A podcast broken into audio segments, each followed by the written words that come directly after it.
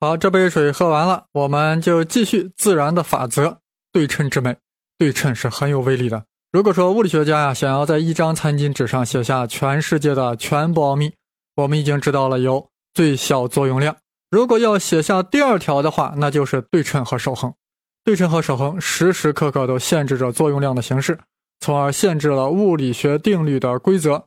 可以说，最小作用量、对称与守恒就是上帝书写物理学规则的规则。是规则中的规则。先前说到，物理学研究范式的转变啊，是从动力学方程向最小作用量的转变。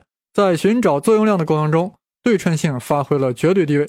简单来说，物理学家坚信世界是最小成本的，是对称的，是美的。对称就是施加一定变换后的不变性。对称的思想是支配爱因斯坦发现广义相对论的本质。杨振宁曾说，爱因斯坦的广相从内容上来讲，没有现代物理学家不理解的。其遗产主要是研究方式的转变，从唯象学的规律总结到坚信对称与美的存在。从麦克斯韦方程中，爱因斯坦发现光速 c 是不依赖于参考系的。如果以此为依据，对不同惯性系下运动进行变换，得到的变化是罗伦兹变化。传统的变化方式是伽利略变化。总之，爱因斯坦坚信运动应该符合的是罗伦兹不变性，因此以此出发，在这个对称下兼容了牛顿力学。发现了狭义相对论。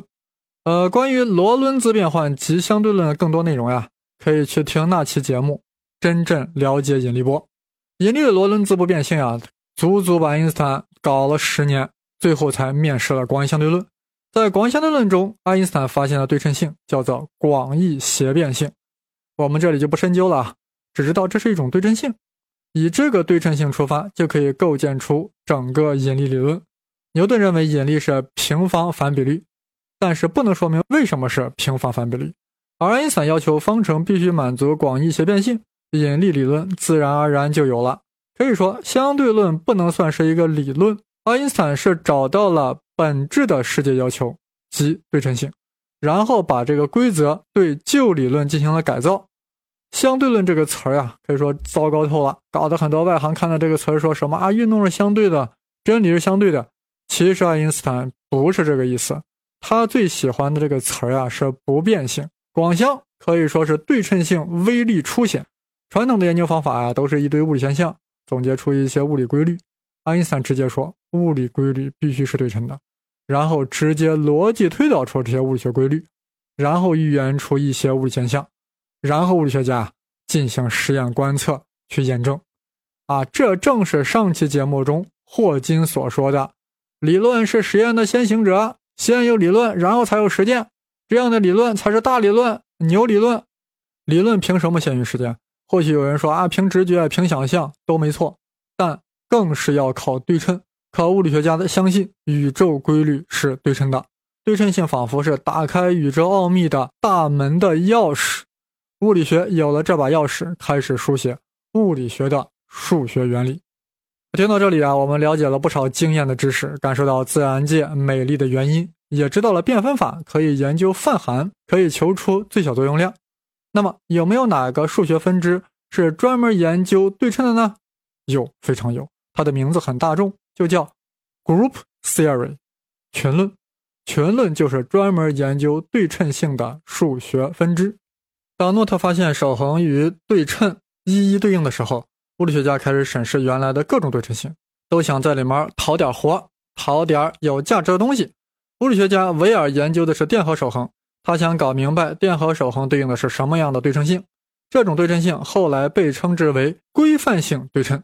啊，这里的规范啊是英文 gauge，它是一种比较高级的对称性，我们在此就不说了。而研究的方法呀是一种叫阿贝尔群的数学工具，也叫 U 一群，看群论来了，杨振宁和米尔斯继承了规范性和对称性的思路，写了另外一种群，叫 SU 二群。这个群是专门用来研究三维空间旋转问题的。所以杨振宁、米尔斯提出了一种叫非阿尔贝尔群规范场论的理论。刚开始啊，没啥人重视，人家觉得，哎，你这也没啥嘛，也没有提出什么新东西嘛，不过是把原有理论用另外一种方式表述了而已。新瓶装老酒，你这新瓶。也没有啥特别优势嘛，但也有物理学家发现啊，这个新瓶子实在太美了，在数学上太对称了。这么美的瓶子，这么美的模型，一定蕴含了更大的真理。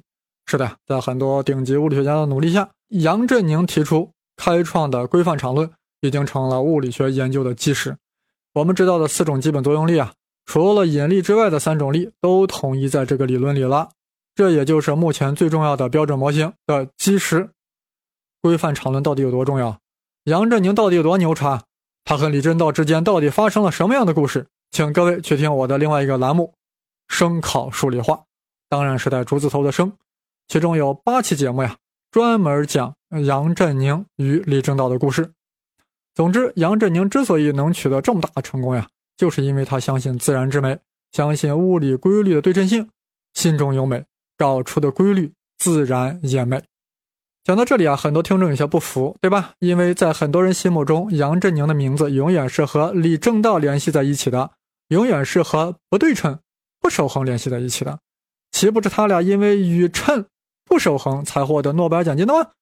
虽然俺们不知道什么叫宇称，但人家获奖是因为不守恒，你却给俺们说他的理论是守恒、是对称、是自然之美，你开什么玩笑啊？难道翁帆会喜欢你这样的玩笑吗？别急，且容我慢慢解释。首先，杨振宁和李政道二人发现的宇称不守恒呀，是什么意思呢？还是要回到诺特定理。诺特定理说呀，守恒必然对应对称，宇称是离子的一种量子数。就像电荷一样，是描述离子的一种物理量。简单的说，宇称就是左右对称。所谓宇称不变性，就是左右交换不变。也就是说，镜像与原物对称。比如说，我们研究一个小球的运动，前面放一个镜子，那我们看镜内的物理规律与镜子外的物理规律啊完全相同。具体来说，这个小球向右运动，那么我们在镜子里会看到这个小球向左运动。虽然两者的运动方向相反，但它们都遵从。同样的力学规律，也就是说，力学规律对于镜像反演不变。推而广之，符合宇称守恒的物理学规律必然满足镜像对称。在物理学界，习惯上把宇称记作 p 啊，因为 parity 记作 p。为了说明宇称守恒呀，为了让大家更好的理解 p 守恒，我这里打个比方：你在镜子前头用右脚踢球，球向左飞；镜子中的你相当于用左脚踢球，球向右飞。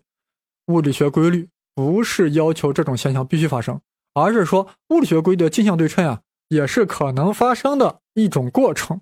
就好比物理学规律并不禁止你左脚踢球，球向右飞，这对物理学家来说呀是显而易见的。镜子中的世界除了左右相反以外，物理学规律不应该有任何偏好。也就是说，物理学规律是不分左右的。然而，杨振宁和李政道经过一番推算，数学演算。竟然发现这个规律在弱相互作用下不成立啊！也就是说，在弱相互作用下，宇称不守恒了，p 不守恒了。这只是理论，先有了理论，随后就要有实验来证实这个理论或者推翻这个理论。刚开始没人愿意做这个实验啊，觉得这个结论太荒唐了，宇称都不守恒，上帝还分左右？你杨振宁、李政道是不是喝大了呀？喝高了呀？在此关键时刻，又一位花木兰出现了。吴健雄通过实验证实，在弱相互作用下，宇称是不守恒的，p 就是不守恒的，镜像就是不对称了。就好比物理学规律禁止你左脚踢球向右飞，你震惊了吗？反正当抛力知道 p 真的不守恒，感觉脸都被打肿了，直接被 p 打嘴了，惊呼道：“上帝原来是个左撇子！”总之，在弱相互作用下，宇称是不守恒的，p 是不守恒的。既然上帝那么喜欢守恒，偏偏为何要让 p 不守恒呢？我们先放一下，再来介绍另外两种对称。一是电荷共轭对称。所谓电荷共轭对称啊，就是将一个物理过程的离子全部替换成其反离子后，相应的电磁学规律保持不变。当然，这里并不要求一定会发生反离子的物理过程，而是物理学规律不会禁止这种。全部替换成反离子后的物理学规律发生。如果全部替换成反离子以后的物理学规律还可以成立，也就是上帝不偏好离子或反离子，就称为电荷共轭对称，简称之为 C 对称。另一种对称啊叫时间反演对称，好比我们反着观看录像带，倒着放，物理学规律并不禁止当前电视。播放的这种规律的成立，比如，本来播放某人摔倒的滑稽视频，变成了这个人从地上反着站了起来。还是强调，不是说必须有这种物理现象，而是说物理学规律与这种现象并不冲突。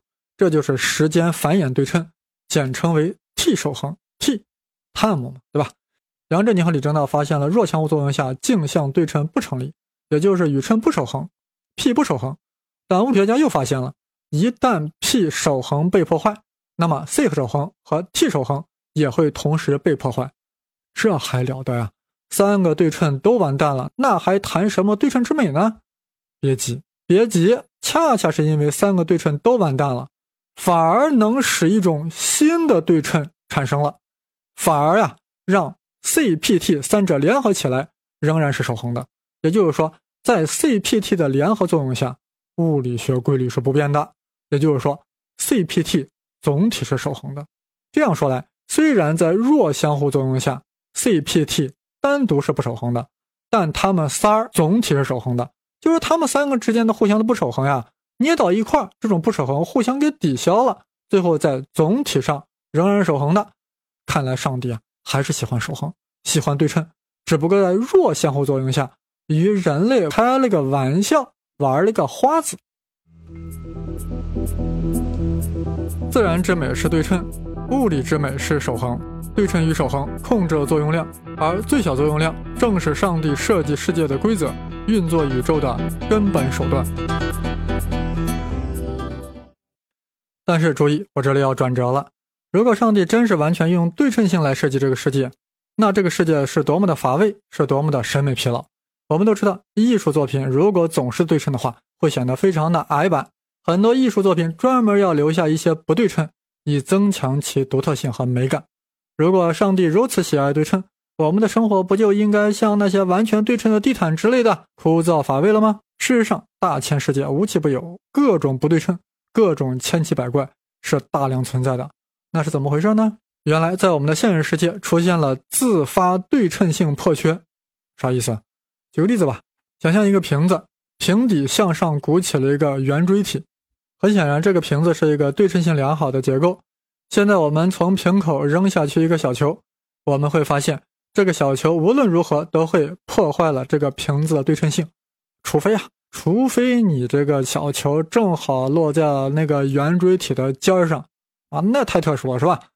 一般来说，投进去以后总是会破坏了瓶子对称性，这就是物理学解释。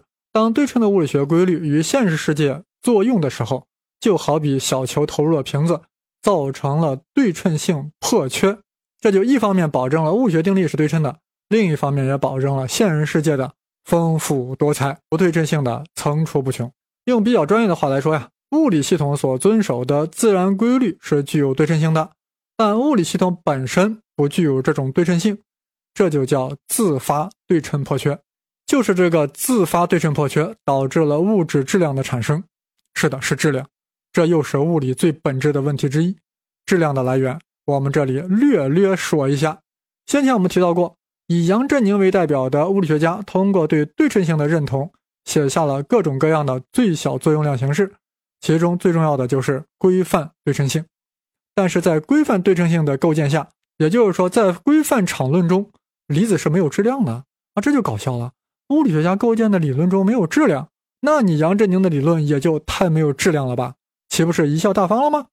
杨振宁总不能否定现实世界是有质量的吧？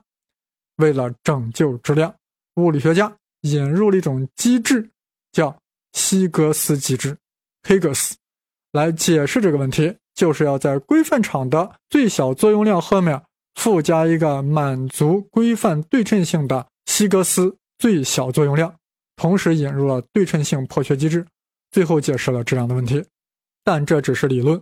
理论先行，随后实验跟进，终于在二零一二年，物理学家在实验室找到了上帝离子希格斯玻色子，从而宣告了这个质量理论是成功的。关于上帝离子，我们在培植三问胡先生之前也讲过。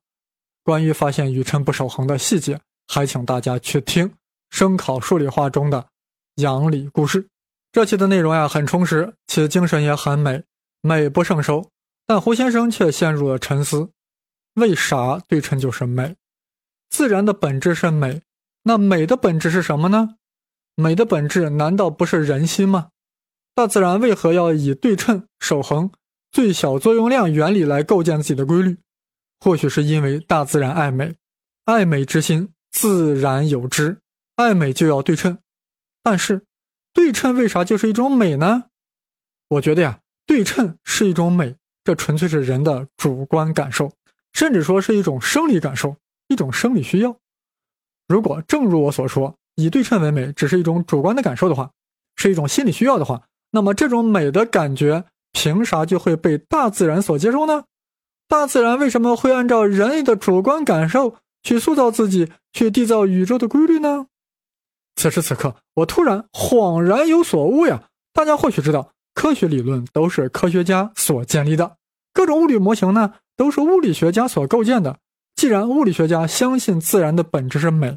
而对称又是一种美，那么物理学家缔造出来的自然规律当然是对称的，因为他们是基于对称的信仰去构建自己理论的。那么他无论如何怎么构建，那么构建出来的理论一定是对称的，至少它的基石一定是对称的，因为它是以对称为出发点来去构建的。哎呀，我我真我此时此刻真是临表涕零，不知所云呀，不敢再胡说了。天色已晚，此番就到这里。让我们在大自然的美中，美美的睡上一觉。我的新浪微博是东方胡先生，当然是带竹字头的生。我的微信号是 v i c t o r s h e n g l i z i。Victor 呀，是我的英文名字，生粒子呢是我的微信昵称，所有的微信号就是 Victor 加上生粒子的全拼，就是我的微信号，中间是没有空格的。加我微信后，拉你入群讨论，与各种牛人讨论各种知识、各种话题，还有各种美。好了，本期节目就到这里了，我们下期再见，再见于网络，再见于 Page Seven。